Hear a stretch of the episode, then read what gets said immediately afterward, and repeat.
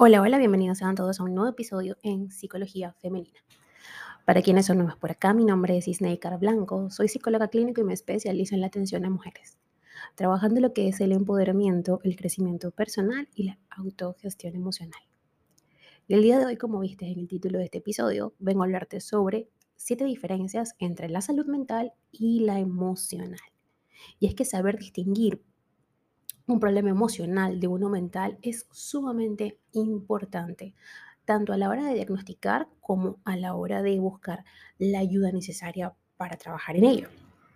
Ahora bien, se preguntarán si existen diferencias entre la salud mental y la emocional, o son las dos caras de una misma moneda. De algún modo se podría decir que la intersección entre ambas áreas es del 50%. Al fin y al cabo, el bienestar mental incluye la dimensión física, social y, como no, lo relativo a las emociones. Sin embargo, hay importantes distinciones entre una esfera y la otra. Un ejemplo de salud mental, o mejor dicho, de salud emocional, es que ésta se expresa en la habilidad para comprender y regular las emociones, pero no incluye el procesamiento de la información o los estados de preocupación crónica. El equilibrio, la satisfacción y la felicidad requieren del cuidado integral de todos estos ámbitos y sus procesos. Es pertinente conocer, por tanto, las particularidades de estas dos áreas. Las personas que suelen tener problemas para manejar su ira, sus miedos o inseguridades evidenciarían problemas en su salud emocional. Ahora bien, ¿cuál es la diferencia? Existe una metáfora que ayuda a entender mejor estas dos realidades. La salud mental es el océano y la salud emocional son sus olas. La primera, es decir, la salud mental, lo contiene todo. Es una extensión inmensa que abarca buena parte de lo que somos. El oleaje, es decir, la salud emocional, es lo que nos da movimiento, sentido y dirección. Un elemento no puede separarse del otro, pero cada uno presenta unas dinámicas propias. A veces es posible encontrarnos, o sí, encontrarnos personas con una buena salud mental que evidencien las mismas reacciones emocionales que un niño de tres años.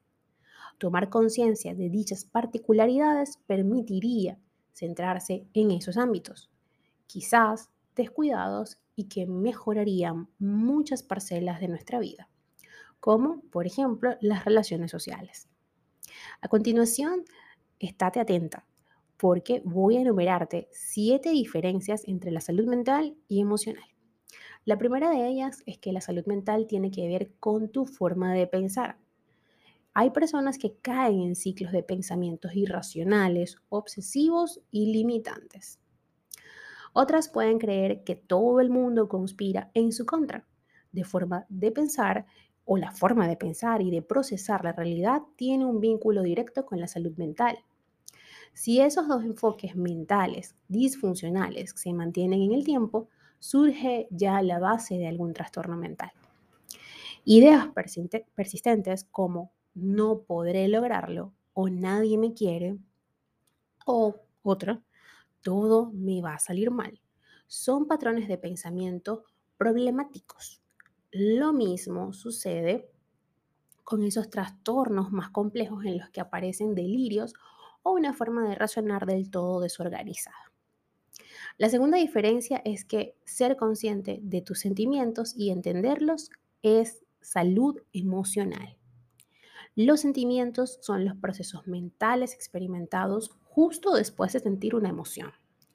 Lo cierto es que no todo el mundo es hábil a la hora de entender aquello que siente y que arremolina en su interior. ¿Será tristeza o será ira lo que hay en mi mente y que me hace reaccionar de este modo?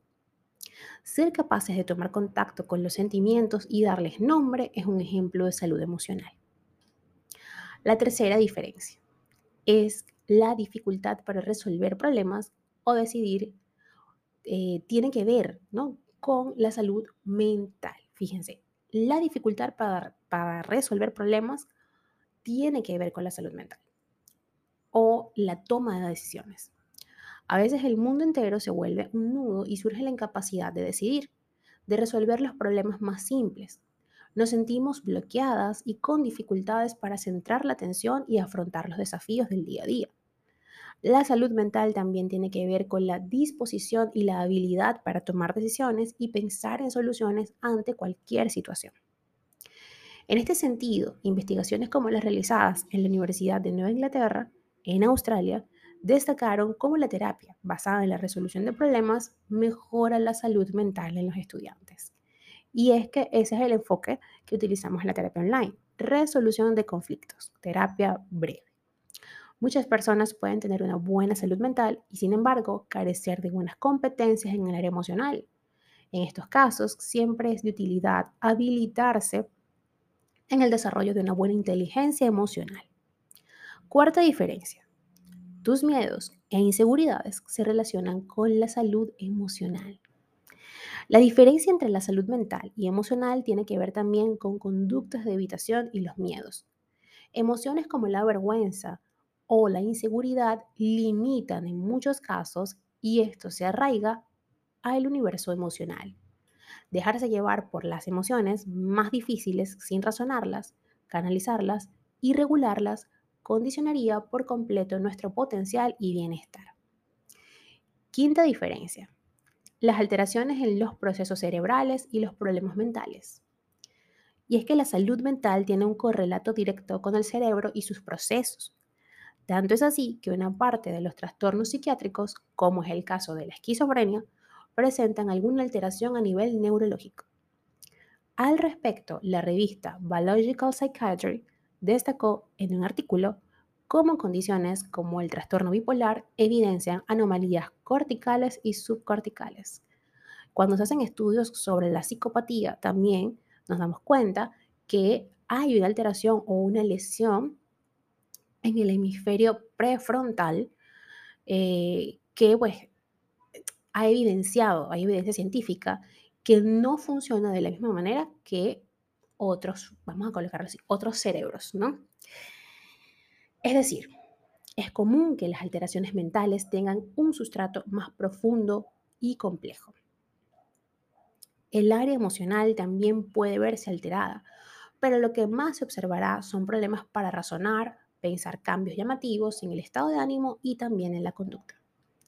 Sexta diferencia. La inteligencia emocional y la resiliencia son la base de una salud emocional.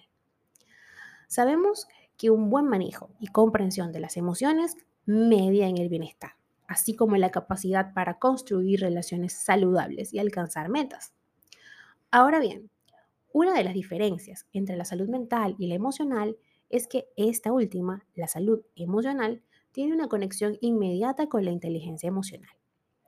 Así, una persona sin habilidades sociales o una buena empatía tendrá una salud emocional muy deficiente.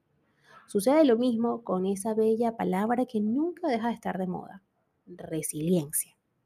No ser capaces de sobreponernos a las dificultades o de mirar la vida de un modo más esperanzador afecta a nuestro bienestar. Recuerda, por tanto, esas dimensiones que integran la inteligencia emocional, según Daniel Goldman, y que deberías ejercitar a diario. Estas son la empatía, la motivación, las habilidades sociales, la autoconciencia emocional y la autorregulación emocional. Séptima y última diferencia entre la salud mental y la emocional. Y es que los cambios en la personalidad y el comportamiento tienen que ver con la salud mental. En las diferencias entre estas dos hay un factor destacable. Cualquier cambio en la personalidad, por ejemplo, volverse más apático, agresiva, desconfiada o impulsiva, podría evidenciar un problema de salud mental. Lo mismo sucede con la conducta, con llevar a cabo acciones que van en contra de la propia salud como autolesionarse. Ahora bien, ¿cómo saber si tengo un problema de salud mental o de la salud emocional? Muchas veces se atraviesan momentos oscuros y de elevado sufrimiento, sobre todo emocional, ¿no? En los que es común preguntarnos si se tiene algún problema de salud mental. Reitero, lo emocional y lo mental tienen fronteras muy difusas, pero existen algunas claves para clarificarlo. algunas de las estrategias ¿okay? para discernir si estamos lidiando con un problema de salud mental o emocional sería considerar el tiempo. Eso es importantísimo. Llevas meses sin pensar con claridad, con problemas de memoria y con pensamientos muy negativos. Entonces es momento de consultar con un psicólogo. Toma conciencia de si ese malestar altera varias áreas de tu vida, como por ejemplo llevar semanas sin dormir, con conductas apáticas y con una tristeza que impide acudir al trabajo o relacionarte. Fíjense que también hay una parte fisiológica y es que se suele pensar que cuando dejamos de comer es porque algo está pasando, pero también cuando comemos en exceso sucede algo. ¿okay? Así que es importante estar atenta a eso. Ahora te pregunto, ¿ejecutas conductas que son dañinas para ti y que no puedes evitar? Pues bien, entrar en esta categoría, o entran, mejor dicho, en esta categoría, las adicciones, las autolesiones y conductas de purga, entre otras. De ser así, es importante la intervención especializada y ya aquí estaríamos hablando no solamente de la atención psicoterapéutica, sino psiquiátrica. También es importante preguntarnos si sentimos que no tenemos control sobre la realidad. ¿Has dejado de interesarte por cosas que antes te eran significativas? ¿O no te sientes bien contigo misma desde hace tiempo? Todos estos factores dan pistas de algún problema en la salud mental. Para concluir, cualquiera puede lidiar en algún momento con un problema en el ámbito mental o en el emocional. Si bien son dos esferas que, como las partes de un átomo, siempre van juntas, es recomendable saber distinguirlas por el bienestar integral de la persona. Tenlo en cuenta y si te has identificado con alguna de estas preguntas que he hecho al final de este podcast, por favor recuerda que puedes acudir a mí tu psicóloga Snaker Blanco para acompañarte en este proceso.